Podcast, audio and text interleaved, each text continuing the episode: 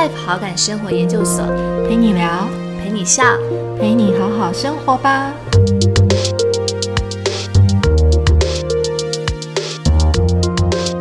风会是有味道的，云朵不会只有白色。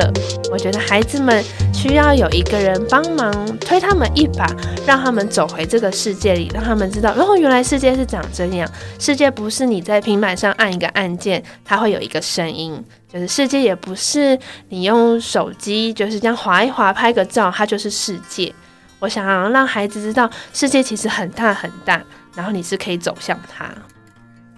呃，欢迎来到 Better Life 好感生活研究所，我是伟平。今天呢，来到了我们大人相谈所的单元。今天在节目当中呢，非常开心可以介绍一位我心中的，我觉得是有点偏向生活风格的人物，还在讨论，还在思考要怎么介绍他出场。他是花小姐说晚安的主理人，花小姐，让我们一起来欢迎花小姐。大家好，我是花小姐说晚安的花小姐。对啊，因为刚刚还说要怎么去介绍 花小姐出场，是因为我们刚刚在节目前就聊天，然后嗯，花小姐就说：“哇，那个第一题好难哦。” 对，为什么第一题很难呢？因为其实那时候我在列访纲的时候啊，我也在想说：“哎，我要怎么去？”抓到这个定位，因为其实从花小姐的一个角色和身份里面，我觉得真的是太多元了。就是她同时是亲子天下的网网络专栏作家，然后其实呃也是插画的创作者，然后也是无感题鸦的涂鸦的一个体验设计师，然后同时也是绘本的一个推广推广跟共读者，对，然后也是妈妈。对，也是妈妈。对，然后我就看到好多好多，就是他在就是自我介绍里面的一个陈述。对，所以我本来想要问他的那个问题，就是说，那在这么多的角色里面呢，就是花小姐怎么定位自己？所以刚刚他说 这个问题真的太难了。对，这个问题很多人都会问我。就是当他们第一次看到我的粉丝专业的时候，他们就会询问我说：“嗯，所以你是一个画画老师，还是你是一个插画家，还是你是作家？”然后我通常都会把这个问题反问给就是问问题的人，我就说：“啊，那你看到的是什么呢？”通常我都会觉得，嗯，你看到的那个最主要的就是我的样子。我想说，每个人都会找到他自己觉得很有共鸣的点。但是因为我同时做了很多很多的事情，所以每个人在这个共鸣点上好像都会不太一样。我觉得把这个问题回归给大家，因为我最早最早就是呃看到花小姐，就是对她非常有印象的时候，其实就是她的粉砖，因为粉砖就是花小姐说晚安嘛。对。然后第一个印象就是说，哇，这个名字也太浪漫了。然后也会想说，哎，花小姐，因为光花小姐，我就想说，这个人应该是很喜欢植物、很喜欢花的人。对，我还蛮喜欢的。可是其实我在很我在很就是大学的时候，觉得花真是一个好麻烦的东西哦。就是你每天都要去修剪它，然后去照顾它。可是当我就是毕业之后，要就是跟我先生谈恋爱的时候，我就觉得天呐，花真的好浪漫哦！我真的好喜欢花，然后每天都希望可以跟花一起相处。哦，所以你就取名花小姐。花小姐，超多人问我为什么要叫花小姐说晚安。花小姐是我跟我先生谈恋爱的故事，就是我们那时候认识的时候，我跟我先生是非常不同的两个人。然后我先生是非常嗯需要有计划，然后要很一再嗯。嗯，不停的去审视计划，然后才会去行动的人，或是要货比三家。但我不是，我就是一个想到什么就做什么，可以东做看看，西做在西做看看。可是那时候我就想说，我到底要不要跟这个人在一起呢？我觉得我们在一起应该是冲突不断，因为我们在所有的价值观上都不一样。可是我们竟然就是互相吸引。然后我那时候就看到了一本绘本，可是我不记得它的名字了。就是我相信把呃。烦恼种在土里面，等到花开的时候，我就知道答案了。所以，当我想到这个念头的时候，我就知道哦，其实我还是想跟他在一起，就是我还是想要试试看。虽然我觉得眼前那个关卡重重，然后那时候刚好是冬天，然后那时候我们还在适应，就是嗯，就是有去吃饭啊，去逛街，然后等到春天的时候，我们就正式在一起了。然后我就在那时候取名叫做“花小姐说晚安”。哦，哎，是一个浪漫的故事。对，因为你刚刚连在描述你们这个就是恋爱的经验，你还记得你跟他在一起的时候是春天呢？我跟对我跟他在一起的时候是春天，因为我那个冬天超级烦恼，要不要跟这个人在一起？因为我本人是射手座。我就是很大拉拉的个性，但他是处女座，他的是是钱包啊、包包都会收的一格一格非常整齐，我就是全部东西都丢在包包里的人。对我刚刚本来就是要问你说，你先生是不是土象星座？我有猜对，对我先生是处女座。然后我们那时候都彼此都很犹豫，想说我们真的要在一起吗？我们真的是关卡重重哎，就没想到我们竟然还结婚，生了两个孩子。对啊，所以我但我刚刚猜错，我本来想说你是水象的。不，我是火象星座哦，所以你是就是浪漫的火象星座。对，我发我后来我生完小孩才发现我自己是个浪漫的火象星座，然后我很容易在春天做出很冲动的事情，比如说我在春天，我在春天决定跟我先生在一起，我在春天结婚，我在春天度蜜月，然后我在春天嗯决定创业。就是几乎我很多的重大决定都在春天的时候发生，春天刚好能量很好，春暖花开的时候。对啊，因为我觉得很难得，就是很多人在描述他过往的经验或记忆的时候，还会把季节带进去。哦，真的吗？对，这我真的印象好深刻哦。对我春天对我来说好像很特别。嗯，因为一般人可能会记得，可能是说大概年份啊，或者是说我们认识多久了。但我比较少听到有人就是在季节，对，用季节，对，但是用季节的确就是听起来一个非常呃一个浪漫的一种对生活很有感知的一个状况。对，然后，然后原本想说要叫花小姐说晚安，就可以画我跟我先生的就是爱情故事，然后殊不知道爱情故事真的好难描述哦，忙着谈恋爱就会忘记创作，所以后来其实也没有做很多关于爱情创作的部分，就马上变成育儿了。所以从花小姐说晚安这个粉砖成立的时候，其实那个时候你还没有 baby，对不对？哦，对，这个粉砖最开始最开始是大学的时候，那时候大家很流行那个文创市集，然后这个粉砖的前身叫做暖洋洋。我希望每一天都是嗯暖洋洋的一天，然后我那时候就做了很多手刻印章，然后做到从大学开始到大学毕业都在做这个粉砖，然后遇到我先生之后就变成花小姐说晚安，然后就忙着谈恋爱度蜜月。就是婚后生活，然后等到生完小孩之后，才继续更认真的经营这个粉丝业。因为我觉得妈妈需要一点喘息的空间，就会开始分享自己的育儿。其实你没有刚刚没有提到，就是花小姐说反晚安的这个粉砖由来的时候，我自己的想象其实是，嗯，这是一个就是很喜欢植物的女生，然后说晚安是因为她成为妈妈之后，只有晚上才有时间可以去拥有自己的生活。对，我就觉得说晚安是一件，我觉得这是这个，我可能真的是一个很浪漫的人，我觉得说晚安很浪漫。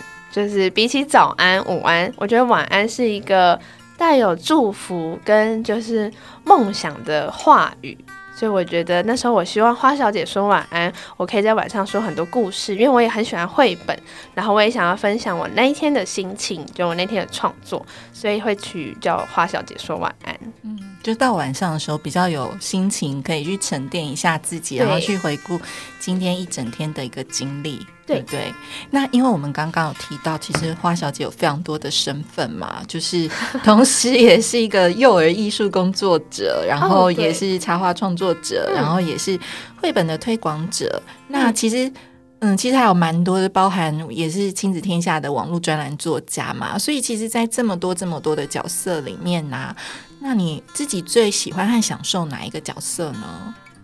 我觉得我最喜欢当妈妈耶，在这么多，因为我觉得这些角色都是从妈妈这个角色衍生出来的。虽然当妈妈真是一个非常疲累的角色，但我觉得我说的众多角色当中，我最喜欢当母亲，因为我就是为了要当母亲才跟我先生结婚的。就是很有计划目标。对我们那时候就是。因为我很早就决定我要生孩子，然后我们那时候就想说，那既然早生晚生，就不如早一点生。所以我有二十六岁就生了大女儿，然后二十九岁生了小儿子。哦，然后我们先生一直希望还有再有第三胎，我就说，嗯，不，我们这样就好了，可以缓一缓。对，嗯，所以其实二十六岁生就是老大，其实以现在以现在以现在来说，大家都觉得不可思议。是算很早婚跟很早生小孩，对，很早婚跟很早生小孩，因为我就是想要成为母亲这个角色。对，但其实我觉得早婚早生有好处诶，因为我的老大其实跟维之的就是老二，我嗯我一样二十，我是二十九岁生第一胎，嗯，然后所以我身旁的朋友都会觉得哦已经很早了，我今天听到你更早，对对，好像大家都觉得还蛮早的。对，但我觉得早有早的好处，因为像我女儿现在已经高中，对，然后我也是这样想。对，然后你就会觉得说，哎，你好像接下来开始会有更多的时间跟余裕，然后可以提早去做自己喜欢的事情。嗯嗯，我觉得这一点还其实还蛮棒的。嗯对，那其实就是因为刚刚伟之有提到，那个华小姐也有提到，就是其实、嗯你自己也很喜欢孩子嘛。那其实嗯你现在很多角色也都是因为孩子带给你的这些养分。对，那其实那在你就是成为一位母亲，然后还有这么多算是斜杠的一个工作领域之前，嗯，你自己本来的一个工作背景跟经历是哪一个面向呢？哦，我其实是一位幼儿园老师，我的大学是念就是家庭与教育幼儿学系，然后我也有教师证，然后我其实，在幼儿园里面工作了三年，然后那三年当中。我我选了一个在山上的幼儿园，但它不是森林小学，它是一般的呃公立附设幼儿园。可是我很喜欢那个环境，所以我填了那个学校。然后，但是工作了三年之后，我发现我更想要做就是艺术陪伴这件事情。我想要跟更多的孩子画画，或是我想要陪更多的孩子去创作，所以我那时候就离职，我想要去创业，做一间就是儿童美术教室。可是那时候我就刚好就离职完之后，我就发现我怀孕了。怀孕之后，那个医生就说我需要安胎，就是就是医生不希望我太多太劳累，所以我就想说啊，好吧，因为反正二十六岁还很年轻，我就在家里安胎。殊不知一安就是就开始陪他们长大，嗯然后等到大女儿要两岁的时候，我就想说啊，好，我的合伙人又回来找我，问我说，那当初我们两年前谈的那个计划，我们要不要进行？我就想说，好啊，现在女儿两岁，可以去学校，或是可以有嗯、呃阿公阿妈陪伴，那我有更多的时间。殊不知我又怀孕了，然后我就跟我的合伙人说，啊，真的真的很不好意思，我又要再延后一阵子。然后我的合伙人就自己再找了其他的伙伴，然后我们还是很好的朋友，可是我就没有跟他一起合开教室。然后到现在是儿子两岁了，我现在有终于有了自己的合作教室，然后我觉得一切都是刚刚好的安排。就是在这个时间点发生这件事情，虽然比想象中晚了一点，可是我觉得很适合。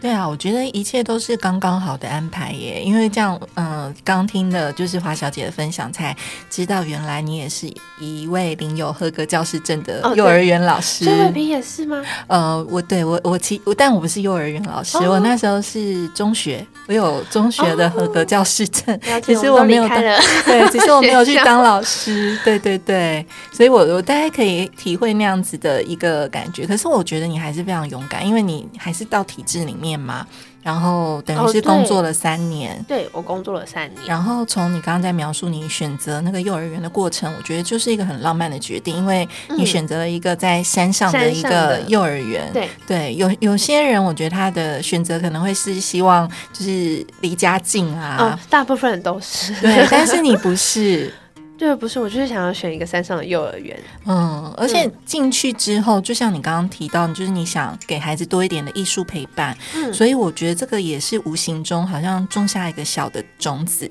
嗯，就是像你现在。不管刚刚我们提到很多你正在从事的一些角色，或正在经营的一些角色里面，嗯我觉得都跟你刚刚提到，就是其实艺术陪伴跟生活感这个部分蛮有关系的。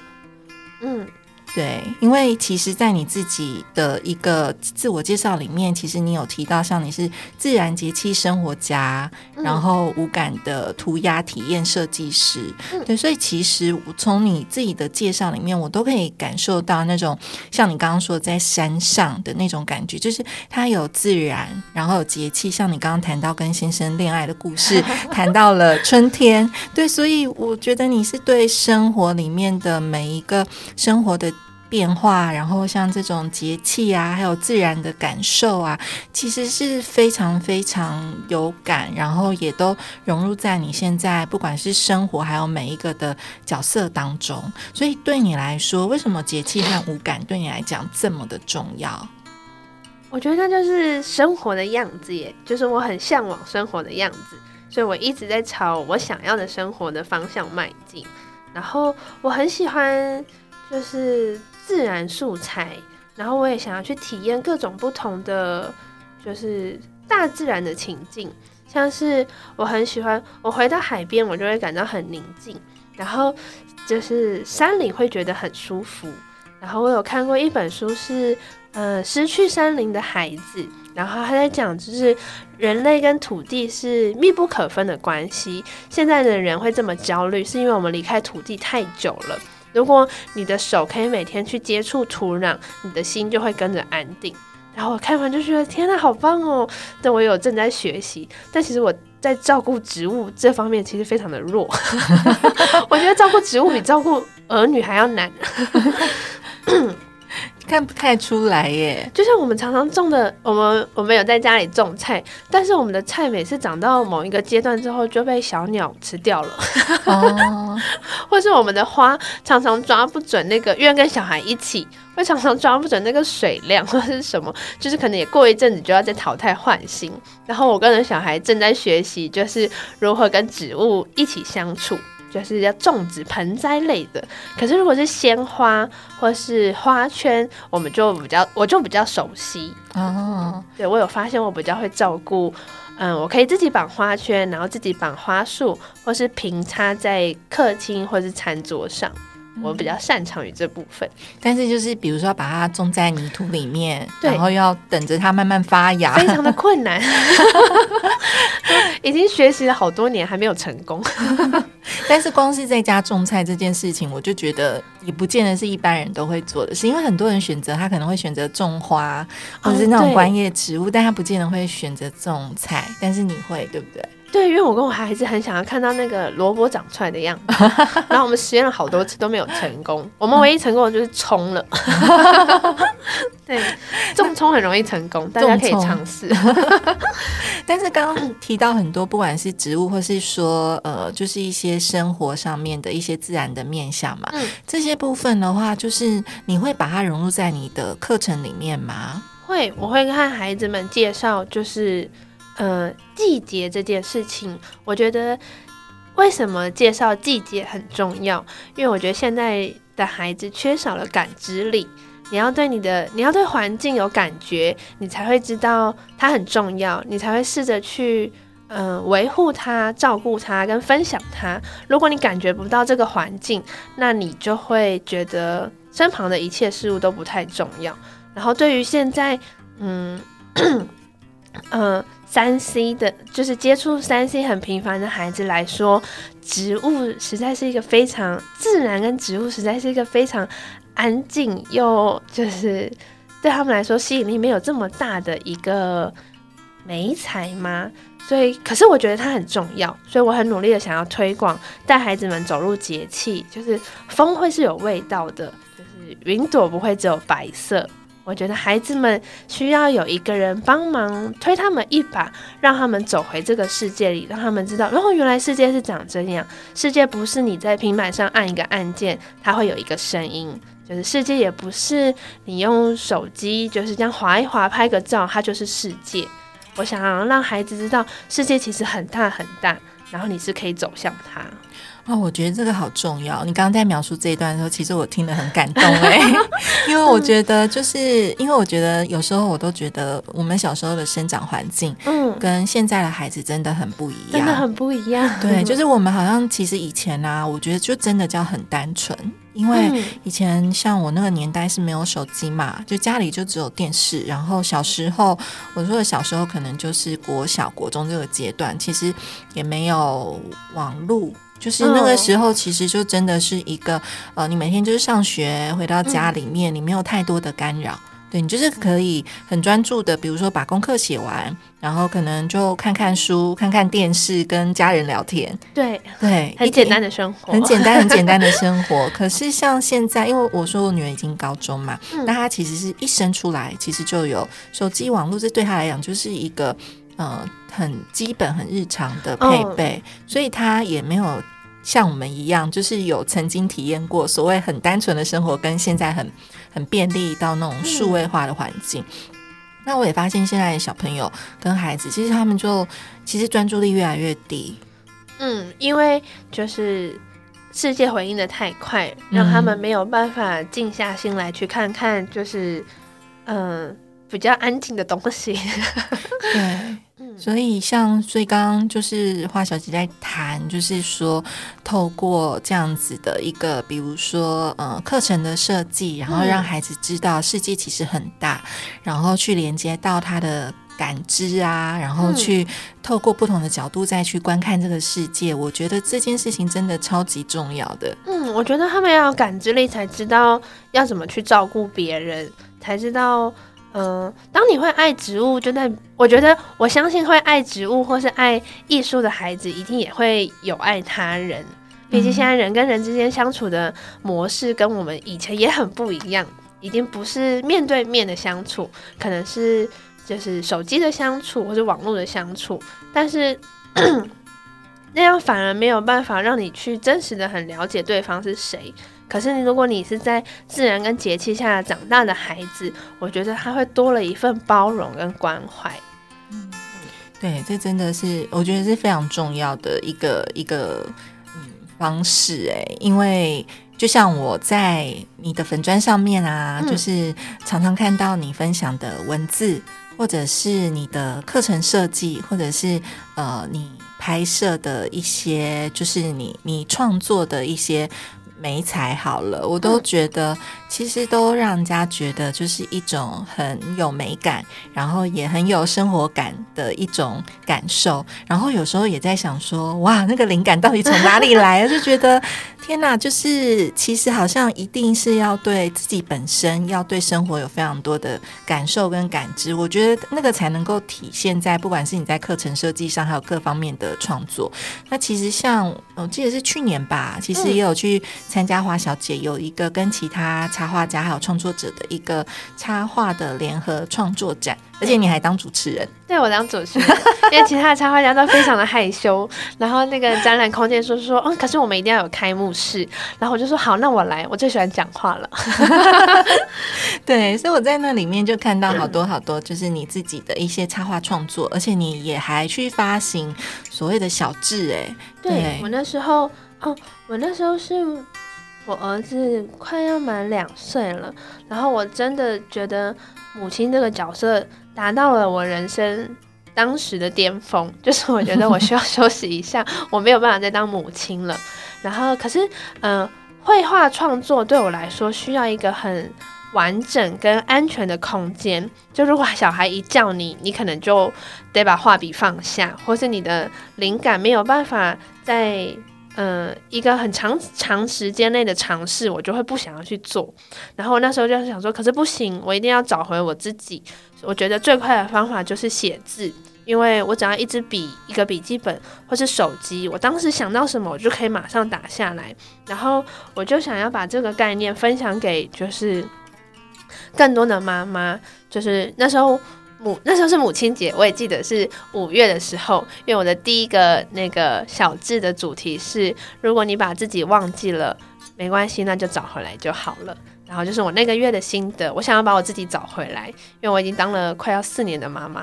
然后我想要找了一下自己是谁。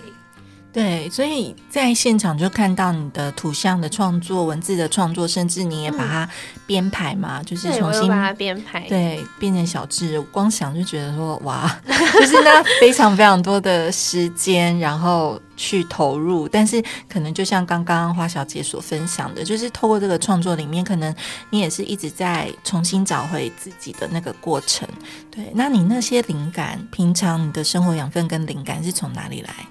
我觉得生活养分跟灵感就是我的小孩耶，因为我每天都要想好多事情要跟他们做，然后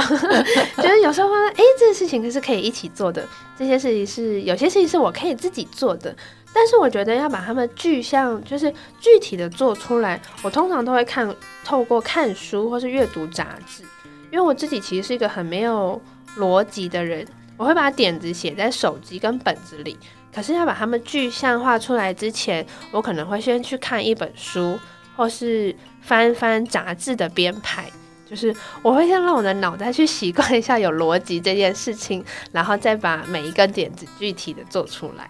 哦，所以其实你也是很喜欢看杂志的人。对我很喜欢看杂志，我也超爱看杂志，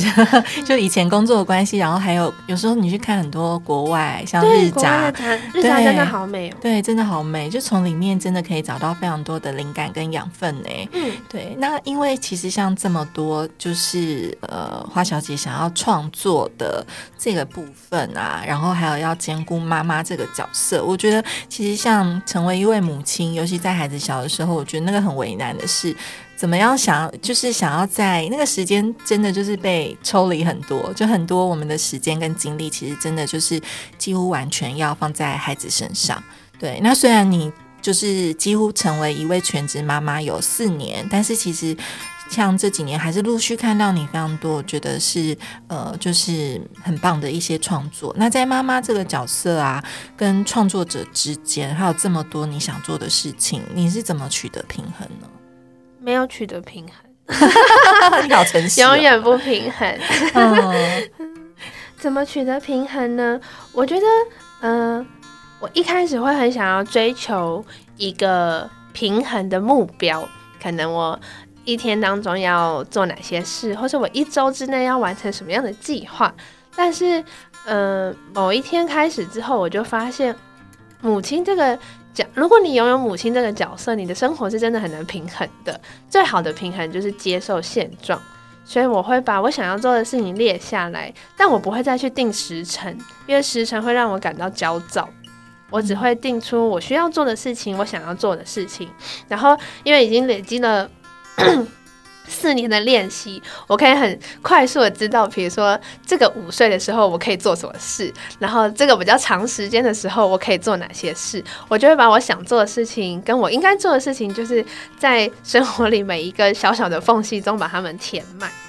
嗯，所以不特别定时辰，我觉得那可能也是一种方法哎。对反而让自己不要太焦躁。对，不然我就会一直觉得我好像有事情没有完成，然后我又是火象星座，我就会很想要把笔记本的事情给就是划掉。嗯，对，因为 但我现在杠上去，对，嗯就是你已经写上去，你就想要把它做完。可是当你手边有孩子的时候，其实很多事情都要慢下来或是停下来，所以我就会觉得，好，我不要写时辰，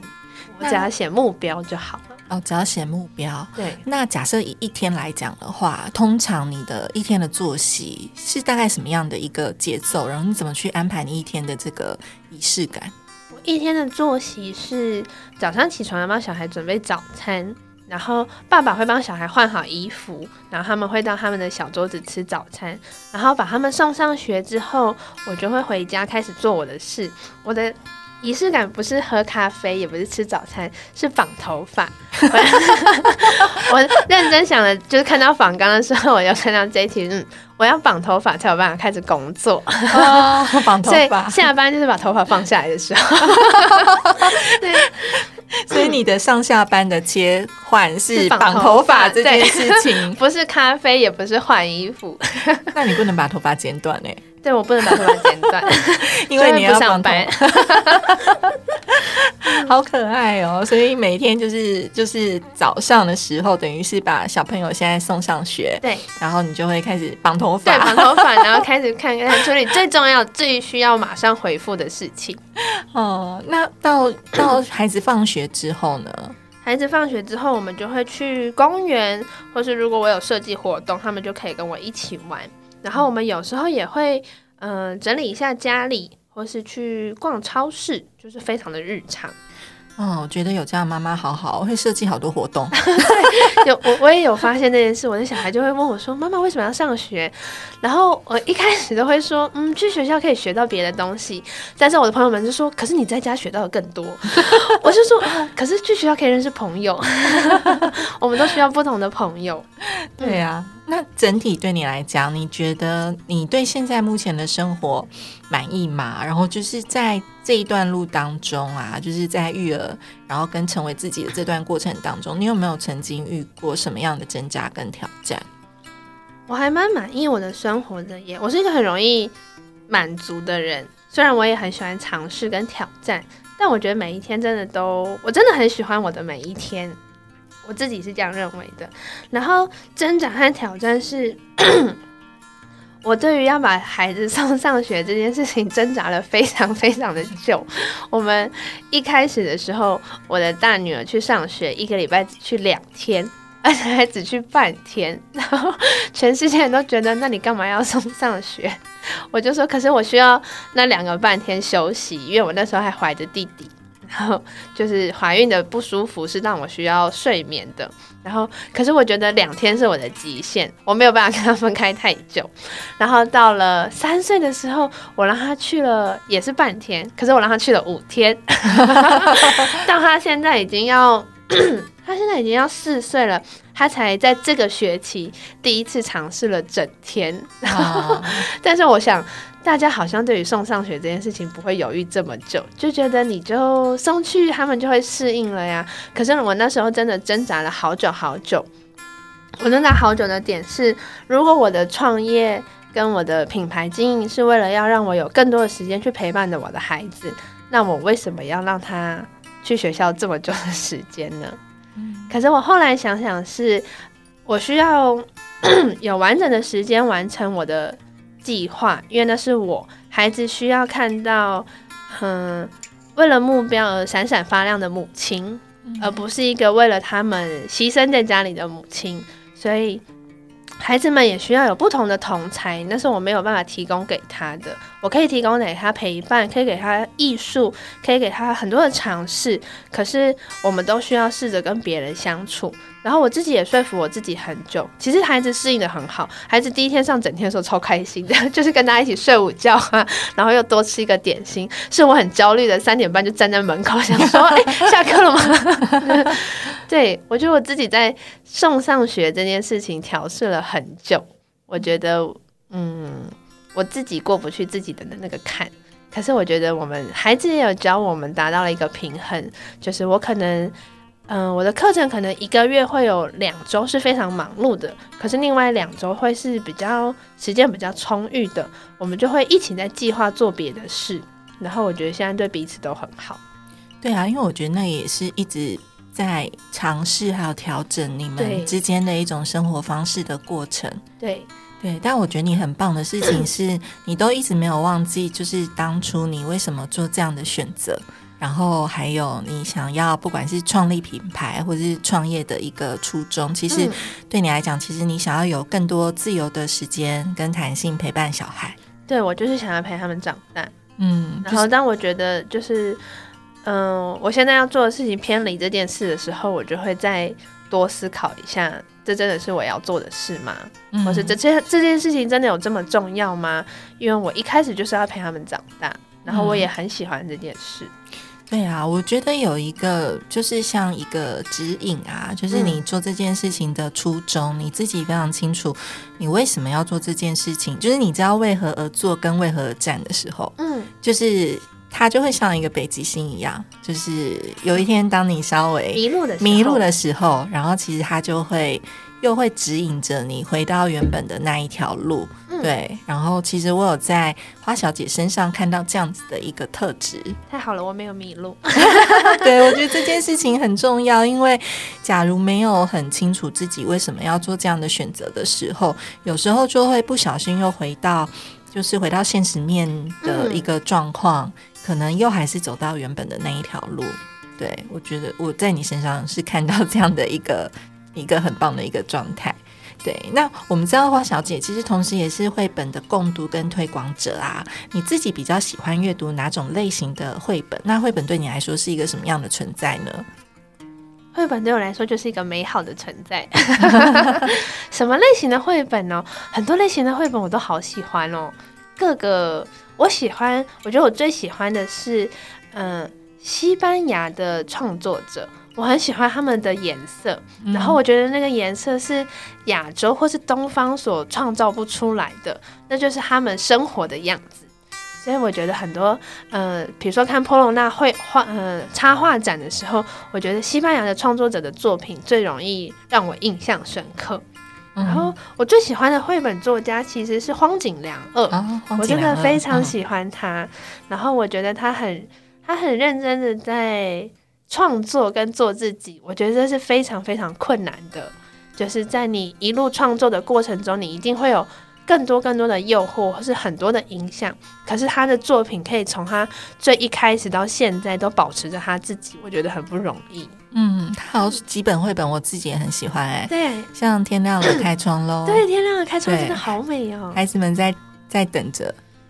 对，那几本，嗯，对，都会每一次让你翻阅的时候字没有很多，但是你好像又从它每一页每一页翻阅的过程当中，就是看到另外一种风景，而且每次看的感觉都不太一样。嗯，对，所以我也是很喜欢，就是刚刚呃花小姐提到的像荒井良二的作品。那呃，对你来说，就是呃，就是你除了绘本以外啊，有没有就是自己很喜欢或者是影响你很多的书？有，我很喜欢，就是菲佣写的一本书是，嗯，我想记得你现在的样子。然后我觉得这本书很有趣，是因为我是菲佣的学生，就是我们有一我上过菲佣老师的水彩课，然后在课堂上跟他的那个书里面的，嗯，叫字前面的那个叫做，就是他的那个，嗯。字呃，就是推荐吗？对他自己的那个自序里面，自序他有他有写到说，他原本夸下海口说他绝对不会写育儿书，结果他竟然出了一本非常畅销的育儿书。然后我很喜欢，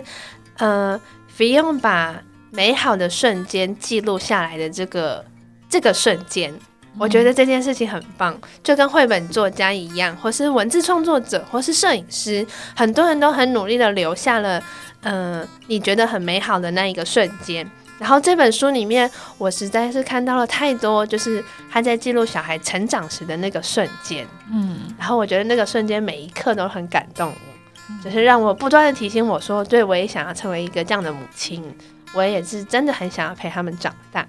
对啊，其实刚刚就是嗯，花小姐在描述就是这本书的时候，就是呃，我也常常就是看你的粉砖上面的文章，嗯，然后我觉得大家有空的时候也可以去看一下，因为我自己是那种觉得我自己是觉得文字是骗不了人的，啊，我 对我有时候在看到就是。就是他的分享的面向，其实我觉得很多元。可是回到就是呃文字的部分啊，就是其实你常常分享很多跟孩子相处的一些，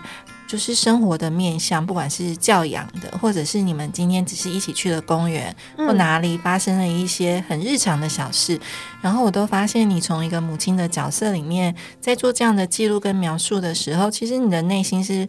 非常多，非常温柔，然后对孩子有非常多的关注的，就是从我一个读者的角度来 看你的文字的时候，其实有这样子的一个发现。对，那对你来说，就是呃，现对未来有什么样不同的期待跟想法？因为成为母亲大概是四年的角色嘛，然后大概这一两年也开始，呃，等于开始在慢慢的去。找回自己之前想要做的事情，对，那而且也我觉得也经营的蛮有声有色，就是有非常多的角色，对，同时在进行。所以你对你自己未来有没有什么样子的一个期待跟想法呢？就是我今年开始，就是更认真的着手了，呃，五感涂鸦课程的设计，还有节气生活的分享。然后我希望可以推广更多更多关于跟艺术有关的活动。然后我相信有很多很多的父母也想要带孩子 尝试这类型的活动，可是可能碍于。嗯，工作很累，或是你不知道从何下手。我希望可以提供更多这类型的资源给这些爸爸妈妈和孩子一起来体验这件事。对啊，其实回到第一题，就是怎么样定位你自己的时候，其实你刚刚在描述很多很多。我觉得那个面向，不管是说从文字、从节气、从插画，其实这里面我觉得有一个很重要的核心，就是呃艺术，然后跟感知。对我，我感受到的是这个面相。就是感觉你无论是用什么样子的媒介，或者是用什么样的形式或载体去做分享的时候，其实我都有感受到，可能你对生活的观察，然后还有对美感，还有美感这件事，还有艺术，对，其实。总合起来都脱离不了这个面相，所以说不定过了在两三年之后，你可能突然就会说啊，我其实是一个你自己创造出来的 一个职称，对一个职称自己发明的创造出来的职称。其实现在我觉得，在现在的社会有越来越多这样的状况，因为很多工作就是自己发明出来的，它不再受限以前，可能妈妈只是说啊，你希望你以后去当个老师啊，对，就是有太多太多斜杠跟新的可能性，然后。我也觉得，就是在你身上有看到这一块。对，那最后想要请问花小姐，就是对你来讲，什么是好感生活呢？你在日常中大大概都怎么实践？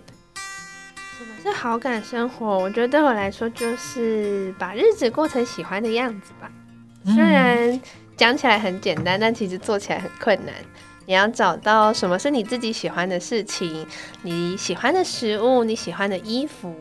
你喜欢生活的样貌，然后持续朝这个方向前进，就会是一个你自己喜欢的样子。嗯，然后我觉得我在这件事情上面做的非常好。嗯，我觉得蛮棒的，的确就是刚刚从谈论的这么多里面，是有看到你非常认真跟努力的在实践。这也回归到，其实那时候就是在创立贝特赖好感生活研究所这个品牌，我也是下了一个 slogan，就是活出自己喜欢的模样。嗯，就刚刚跟你讲的，就是差几个字而已。对，但其实那个核心就是回到，对，是一样，就是回到喜欢。嗯，这件事情我觉得是很重要的一件事，就是嗯，因为唯有当你自己慢慢的，但我觉得那个是也是一个自我探索的过程。对对，因为他你可能刚开始。不见得你的每一个选择，就是你要先开始了解自己吧，就是越来越了解，然后越来越清楚知道自己想要的是什么，你才有可能去往你喜欢或者是想要的那个生活目标迈进。嗯，我觉得需要很了解自己，才有办法过着喜欢的生活，而不被他人影响。嗯，毕竟这个时代的诱惑很多，如果你就是受到一点点就是。嗯，手机的讯息啊，或是大家的评论，你可能有人就会觉得心情不好。可是当你发现这真的是你很喜欢的事情，或是你觉得它真的很重要的时候，那些杂音其实就没有那么重要，因为你就是在做你自己。对啊，谢谢你帮我们做了一个好棒的 ending。对啊，我就很非常就是欢迎大家有空的时候，就是可以去 follow 跟追踪花小姐说晚安的粉砖，就是在里面，我觉得就光是划一划，就是可能花小姐分享的内容啊，还有看一下她可以怎怎么样跟孩子透过她的一个课程设计，其实我觉得有非常多的灵感在里面，然后就会发现说，其实真的，嗯。真的就像你刚刚说的，就是现在的世界有太多的诱惑。其实有时候暂时把手机抛开，然后回到生活里面，更专注的去享受当下的每一刻。有时候只是就是看看云啊，或者是就只是去公园里面走一走，看看树，感受一下。像你刚刚说，风是有颜色的，风是有颜色的，对，云朵不是白色的。对，这两句话我也好喜欢，就会发现，哎，其实生活有更多不一样的想象跟可能性。嗯，今天跟花小姐聊天非常开心，对，期待下次有机会我们可以再继续好好聊。好的，谢谢伟平，那我们期待下次见，大家拜拜，拜拜。